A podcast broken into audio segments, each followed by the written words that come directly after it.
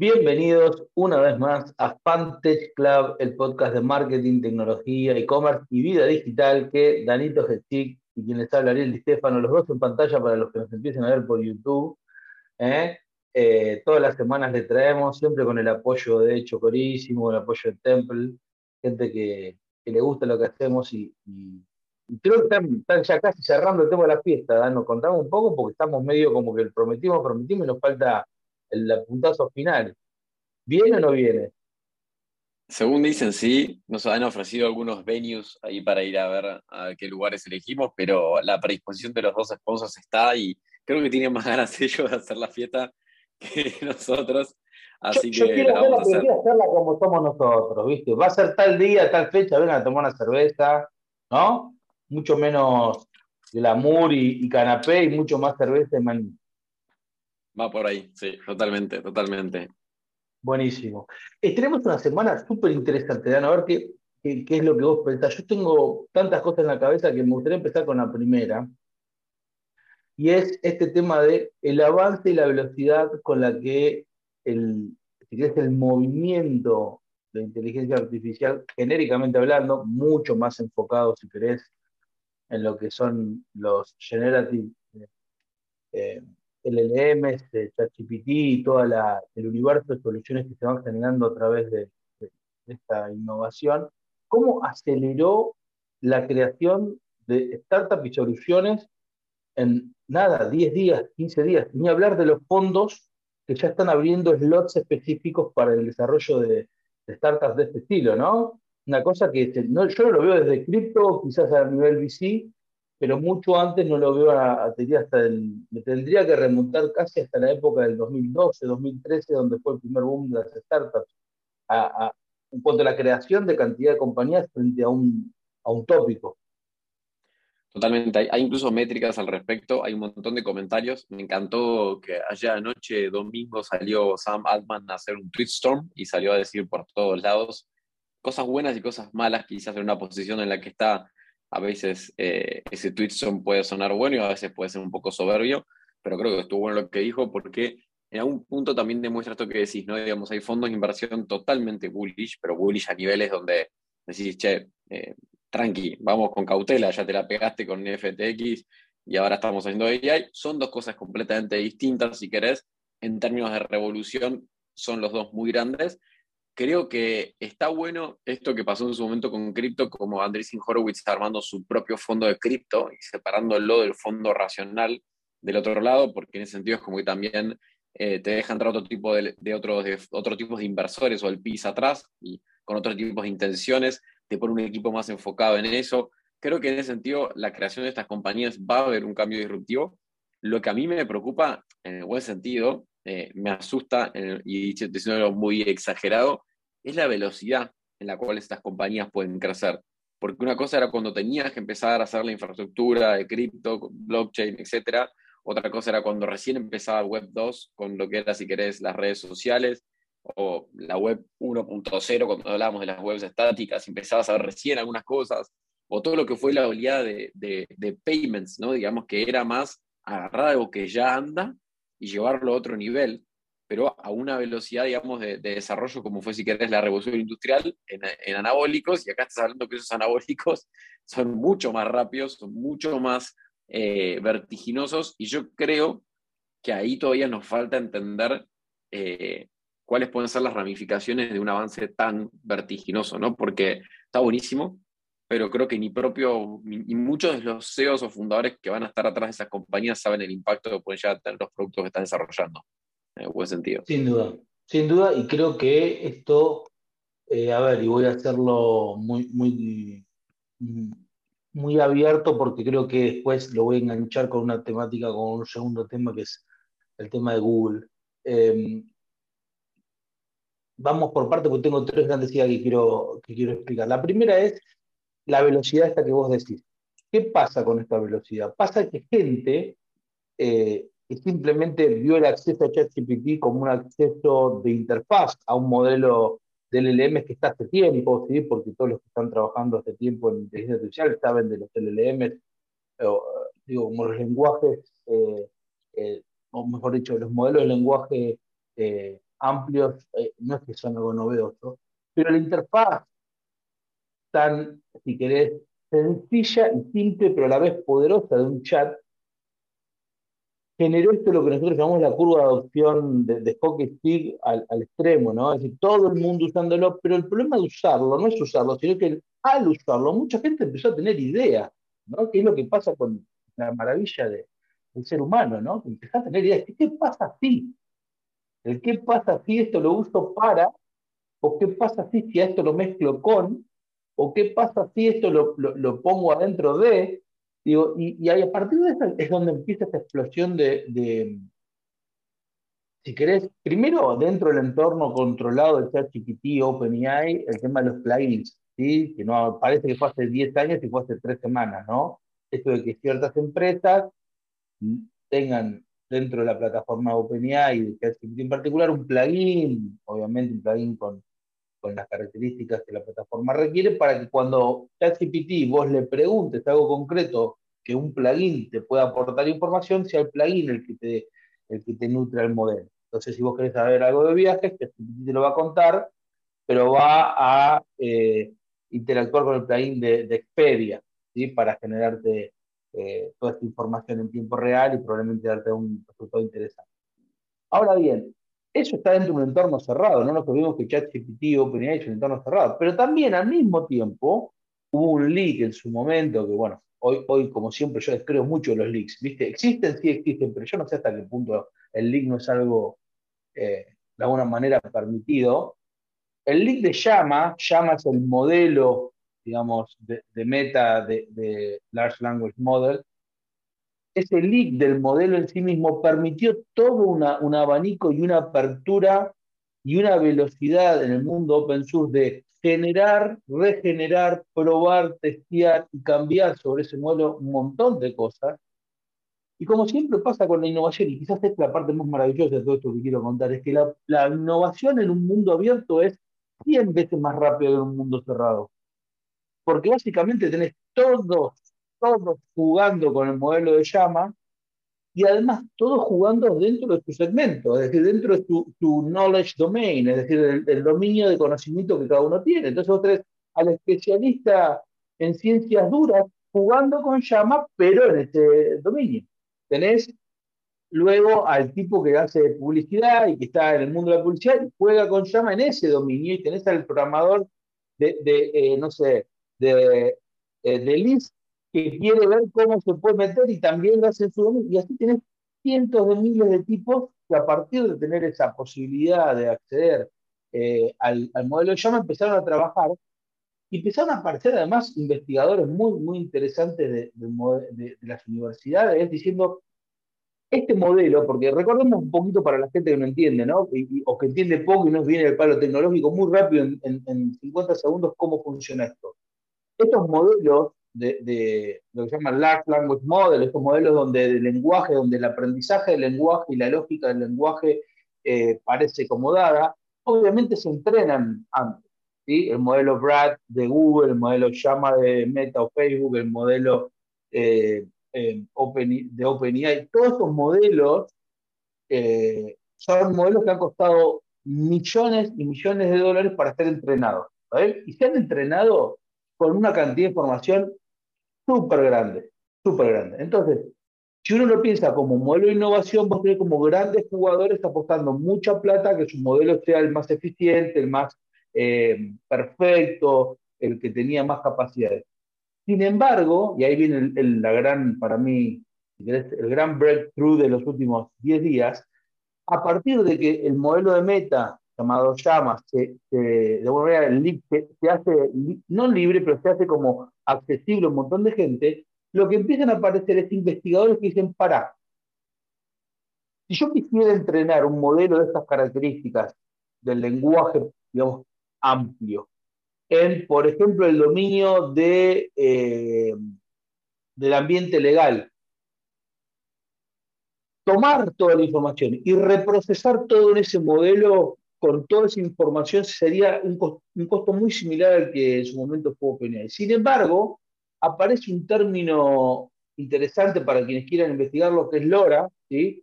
Eh, no, no voy a explicar técnicamente eh, el detalle, pero para que lo entiendan, eh, lo entienda mi vieja que escucha el podcast cada tanto, un, modelo de LoRa lo que hace es agarra el modelo original y arriba le pone una capita de abstracción superior específica del dominio de conocimiento donde vos querés trabajar, sea qué el ambiente legal, sea el ambiente de marketing, sea el ambiente de médico y demás, y permite que el, el, modelo original de alguna manera se relacione y se ajuste con esa última capa, dando resultados increíblemente buenos. Entonces, yo agarro el original GPT-3 y a partir de algún, alguna, algún proceso de estilo LoRa lo ajusto, tengo resultados muy similares al GPT-4 sin tener que entregar a GPT-4. Y esto en la comunidad open source hizo que exploten las aplicaciones de cómo ir trabajando ese ajuste, pero mucho más interesante aún es que mucha gente dice, bueno, pero entonces yo no necesito un modelo tan grande en parámetros y más, sino que necesito muchos ajustes intermedios. Todo esto pasó en 10 días y la gente de dijo, mire, OpenAI ya no ganó porque fue primero, en el sentido que ya salió primero. Pero además nos dimos cuenta que Llama, que fue el leak de, Meta, es el de facto en el open source. Entonces, ¿hasta qué punto esto es seguir corriendo la carrera? Y créanme que, que Google tiene probablemente la gente, o tuvo durante un tiempo, porque ahora se están yendo y ese es otro problema, ¿no? Tuvo la gente de inteligencia artificial más avanzada, con la mayor cantidad de equipos y demás. Entonces, Google dijo, che, ¿hasta qué punto nosotros tenemos algo, algo que realmente tenga sentido o que lo tiene OpenAI. Finalmente, cuando vos abrís la innovación, crece mucho más rápido por afuera. Entonces, el planteo, y creo que ahí está lo interesante, es el modelo y el desarrollo de la inteligencia artificial, por lo menos como se parece en estos Large Language Models, pero también si uno va a las imágenes, a las imágenes pasa lo mismo. Ahora vamos a ver un segundo de imágenes para que tengamos las dos referencias. Lo que dice Google es, abramos todo, juguemos con, con el, la comunidad open source y hagámonos en realidad el gran player, como Google lo hizo durante mucho tiempo en la comunidad open source, frente a lo, a lo que es eh, privativo y lo que es eh, particular de las compañías, porque yo creo que tengo un mejor modelo, pero me doy cuenta que después, por fuera, todos los stacks de LoRas avanzan 100 veces más rápido de lo que yo puedo avanzar con el modelo eh, original. Entonces, creo que está, se están moviendo, ¿sí? Claramente se está moviendo el modelo de, inteligencia artificial en todo sentido, desde eh, una situación propietaria a una situación más open source, lo cual es buenísimo porque significa que está al alcance de todos.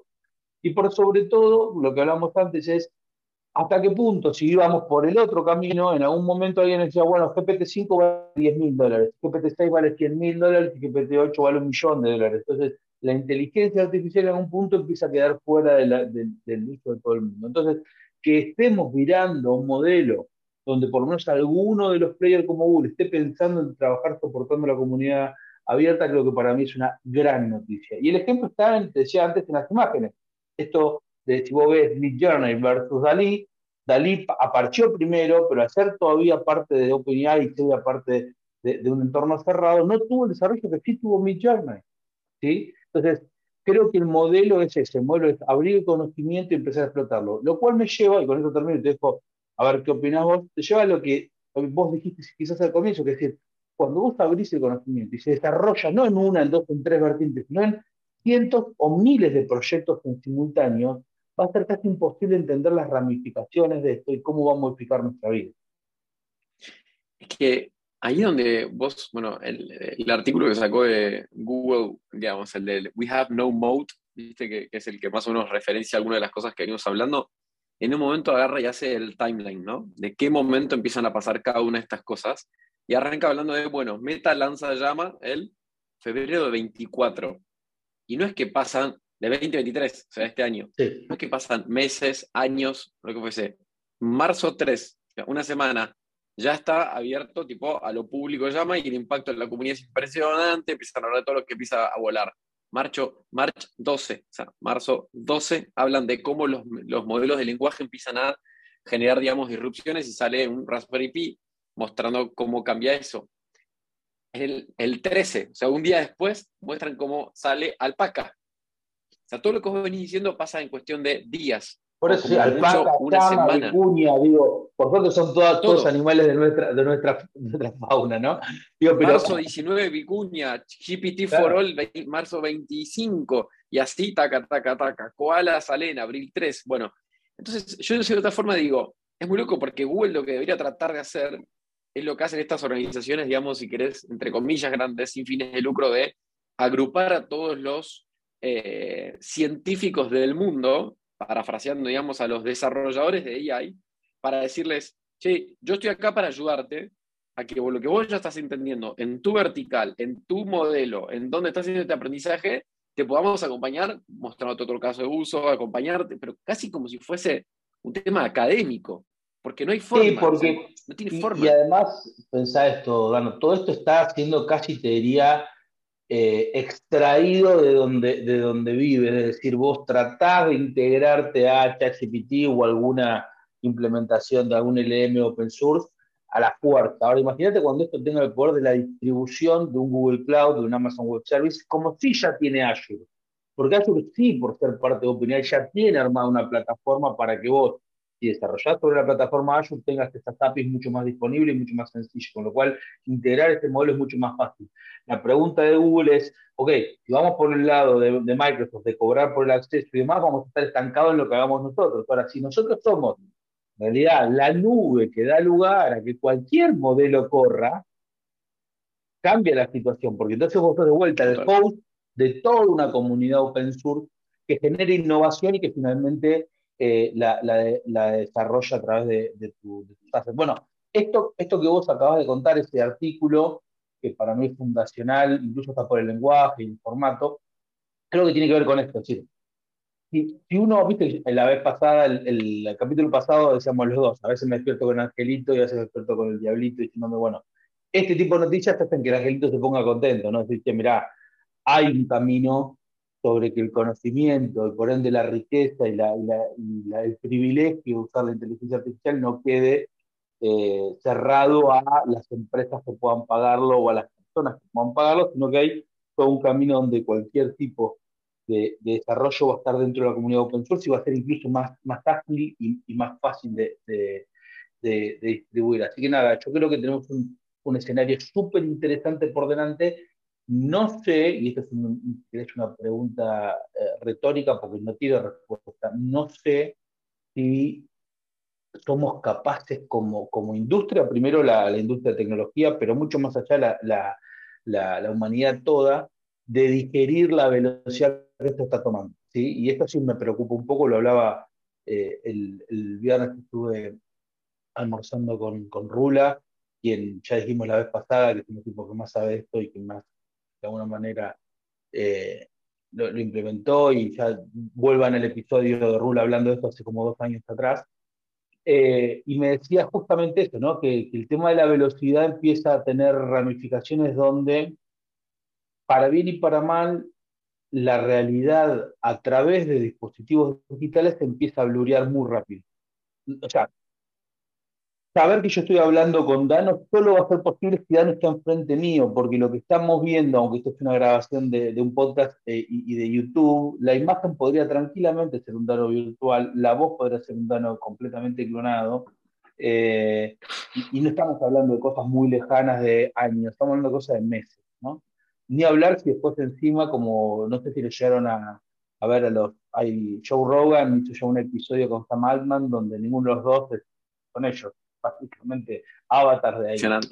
Entonces, bueno, no es que estoy diciendo algo que va a pasar, ya Sam Altman con, con Joe Rogan, obviamente ambos de acuerdo lo, lo, han, lo han hecho. Digo, y esto nos genera un poquito de, de, digo, más allá que nosotros acá en el Cono Sur todavía estemos discutiendo la inflación y estemos discutiendo eh, cosas mucho más de base, para la humanidad toda no saber con quién estás hablando mina un poco el, poder de, si querés, básico, que es la confianza y demás. Entonces vuelve a tomar cada vez más fuerza aquello que muchas veces decimos el proof of identity, es cómo sé que sos quien sos que que sos.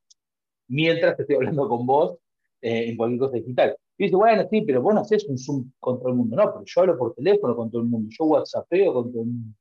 Entonces, nada, eh, tiene, ribetes interesantes. Digo, desde conectar tu WhatsApp a, una inteligencia artificial para que conteste el 80% de los mensajes, hasta, eh, digo, hacer que, sí, porque finalmente vuelvo a lo de siempre, ¿no? Es decir, todo empieza como una ganancia en productividad porque el sistema capitalista justamente tiene como función la generación cada vez más de, resultados, pero termina después como una, como una oda cultural a que la IA es mucho mejor que, que nosotros haciendo las cosas, ¿no? Entonces, nada, eh, yo tengo fe siempre en la humanidad y que la humanidad sabe resolver este tipo de cuestiones, ¿no? Es que eh, tengo un futuro donde creo que es distópico, creo que hay de todo un poco y hay que saber. Lo que sí, y vuelvo a insistir, hoy justo a las 6 de la tarde me toca darle la charla en el colegio de mis hijos, hablen con sus hijos, hablen con los maestros de sus hijos, no eviten este tema porque no es que vamos a tener lustros o décadas para acomodar nuestro sistema educativo. Esto está pasando en tiempo real. Eh, digo, los chicos ya, ya usan generación de imágenes todo el tiempo, ya usan generación de audio, ya usan generación de texto. Entonces, lo, obvio y tonto sería que, no, que hagan una prueba con ChatGPT, es casi lo obvio, ¿no? Eh, o que hagan algún. Pero lo, distintivo es que el, proceso de educación se pierda. El proceso de educación tiene mucho más que ver con esto de empezar a tener empatía con la gente, empezar a entender eh, cuándo y dónde necesito qué cosa de lo que aprendí para resolver un problema, eh, cómo entender lo que me está pasando en mi contexto. Digo, son cosas muy generales que si no los aprovechamos durante el proceso educativo y los chicos solamente se conectan a una IA para tener resultados, como humanidad o como sociedad lo que vamos a hacer es cada vez ser menos inteligentes, ¿no? Entonces ahí es donde tenemos que tener cuidado. No sé vos, Dano, con tus hijos, ¿cómo lo ves? Es que yo tengo un FOMO que nunca había tenido, creo, desde los 17 años cuando empecé a emprender. O sea, tengo una una ansiedad galopante que había logrado bajar a través de psicoanálisis, deporte y meditación, que ahora me carcome día a día cada vez que leo. Veo esto y es como que me meto en el famoso rabbit hole, y empiezo a leer y a meterme y no terminas más. Y como clásico emprendedor, lo primero que empiezas a tratar es de diagramar ideas. Y cuando te fuiste por un lado, de repente descubrí tantas ramificaciones que no puedo respirar, necesito, tipo, no sea asmático, pero necesito, necesito el, el, el, puff, por decir una forma.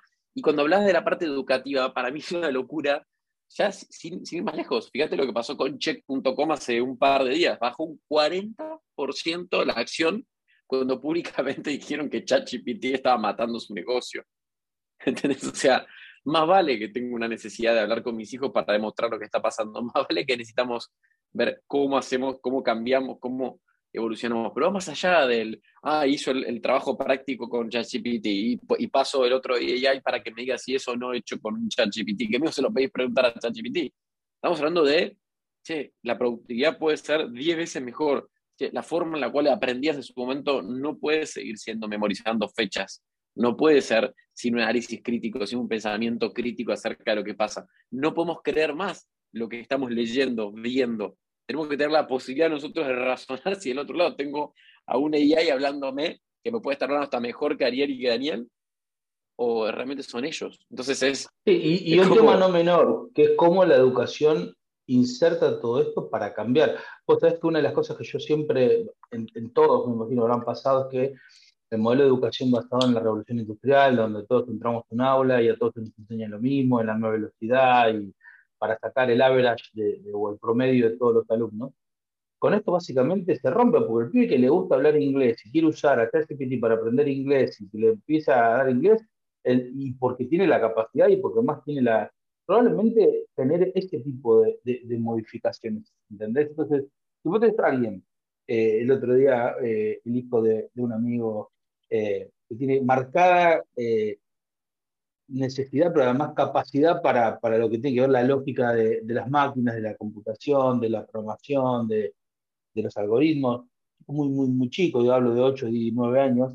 Y ese, ese chico en la escuela espera a que en algún momento en informática o en alguna de las materias acorde le llegue la información que él está tan deseoso de obtener, bueno, cuando te acabó porque él tiene el mundo a sus pies. Pero lo mismo pasa con la música, o lo mismo pasa con cualquier otra cosa, o con la biología. Si hay alguien que vos tenés una marcada necesidad de jugar con los bichitos, de aprender, qué sé yo, y vos tenés una interfaz que te permite aprender sin límite todo el tiempo, la disparidad ahora puede ser terrible y ese creo que es un gran tema, ¿no? También para entender, porque es bueno, obviamente porque el chico se evoluciona a su velocidad, a su ritmo, en su dominio, y es malo porque después tenés que encontrar un ambiente que en realidad está preparado para generar promedios, entonces automáticamente se te va a aburrir, automáticamente va a sentir que eso no le genera valor, automáticamente va a sentir que no es su lugar.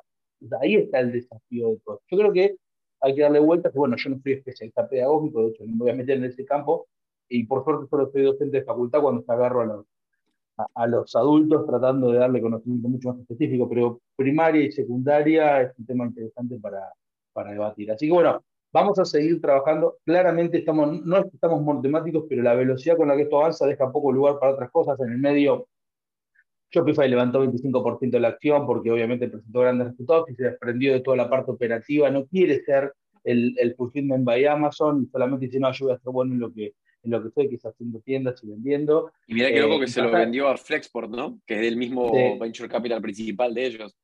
Sí, sí, sí. Lo que quiero decir es, pasan cosas, pero creo que esto está como un gran paraguas de, de cambio bajo todo lo demás está medio el, cimbronazo, ¿no? Moviéndose. Así que esperamos que nos acompañen para la semana que viene seguir entendiendo un poquito de este mundo, cómo va cambiando, qué es lo que va haciendo, y si podemos traer un poquito de claridad a estas noticias que uno las lee dice, ¿qué es esto? ¿Qué significa que eh, Google diga esto o que meta ya el otro. Así que bueno, nos vemos la semana que viene, Danito, si te parece, con más Fantage Club. Nos pueden escribir en hola.fantageclub.com, nos pueden escribir en arroba Club.